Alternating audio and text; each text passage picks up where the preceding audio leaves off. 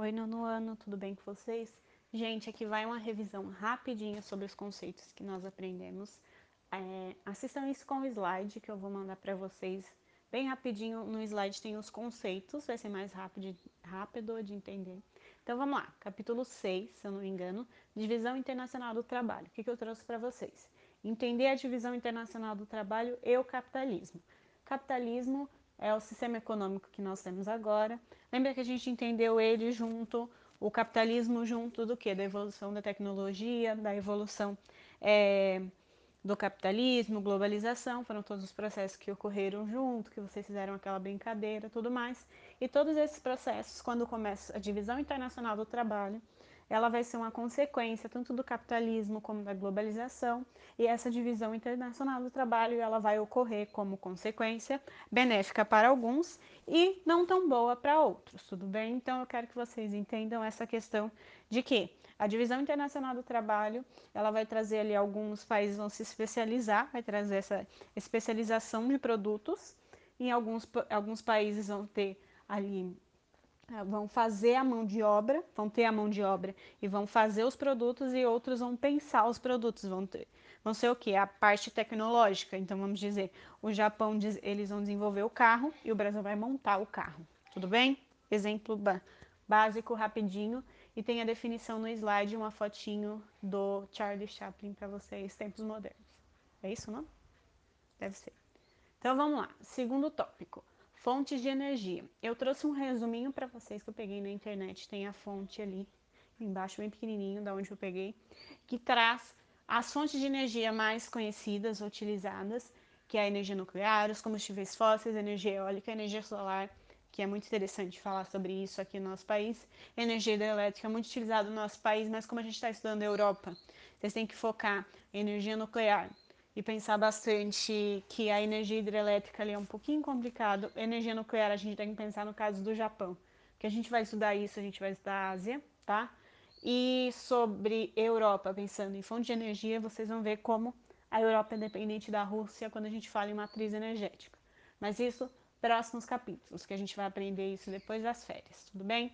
Então aqui tem o um resumo, pausa, vocês dão uma lida, é um vocabulário diferente do que está na apostila de vocês e aí vocês olham com calma, olhem um pouquinho, ver se tem umas ideias novas, o que, que vocês acham disso e é bem tranquilo. Próximo slide. Acompanhe o podcast com o slide, fica mais fácil, tudo bem?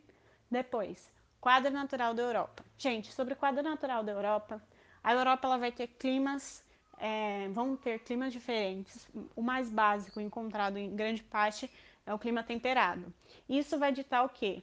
É, a composição étnica, a composição vegetal, tudo isso vai moldar ali a paisagem europeia. Eu foquei no clima, mas também tem vegetação, tem a questão hídrica, tudo mais. Eu coloquei um mapa aqui para vocês darem uma olhada e verem, entender um pouco disso, porque isso vai ser base para a gente entender depois os conflitos, tudo mais. Mas como a gente vai é, dividir em áreas para entender a Europa, a gente, quando a gente divide, ah, vamos estudar a Europa nórdica, e aí a gente vê as características climáticas da Europa nórdica, depois a gente vê as características climáticas da Europa oriental, da Europa ocidental, tudo mais, tá? Então é só para vocês entenderem como são as características naturais deste continente, o velho continente, como eles se, se auto-intitulam. Depois, a instrução demográfica, conhecida como a instrução populacional porque demografia é o estudo das populações. Então, como a gente já viu, a maioria da população da Europa se localiza na região central. Nas regiões ao norte não tem muitas pessoas, porque frio, frio, frio e frio, tá? Só essa explicação. Quais são as características étnicas? Latinos, germânicos e eslavos são os que mais têm étnico e linguístico. Tudo bem? Olhem, pausa. Estrutura demográfica e linguística, esse é o slide de estrutura demográfica, vocês dão uma olhadinha com calma, que aí vocês vão entender melhor como é a distribuição populacional e étnica e linguística do continente. Nossa, tá falando rápido, né? Só vai. Tem um meme.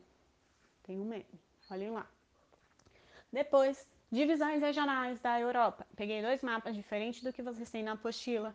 Um divide no continente, eu ia falar o nosso continente, vai, vai vendo. Não é nosso não, você é louco, sai fora. Divide o continente em algumas áreas, que é a divisão mais clássica. Europa do Norte ou Nórdica, também conhecida como Europa Boreal, da Aurora Boreal. Que é a parte em azul, depois a parte ali em amarelo, que é a Europa do Sul, Mediterrâneo, por causa do clima mediterrâneo. Europa Ocidental ou Central, que é o famoso Eurotrip, que todo mundo vai gastar dinheiro. Agora não vai, coronavírus, coronavírus, chegou aí. Europa Oriental do Leste, que é a famosa ninguém vai. Mentira, o povo vai, mas antes não ia. Que é a Europa, que é associada ali com a União Soviética. E é grande pra caramba, tô na Rússia, né? Então, essa é uma divisão regional. No outro ali, eu coloquei divisões regionais, mas é só para vocês verem as... É, divisas desses países e tentar localizar Liechtenstein ali, pra vocês verem que ninguém consegue achar. Mentira, consegue sim. Procura Liechtenstein, vai valendo. Próximo slide.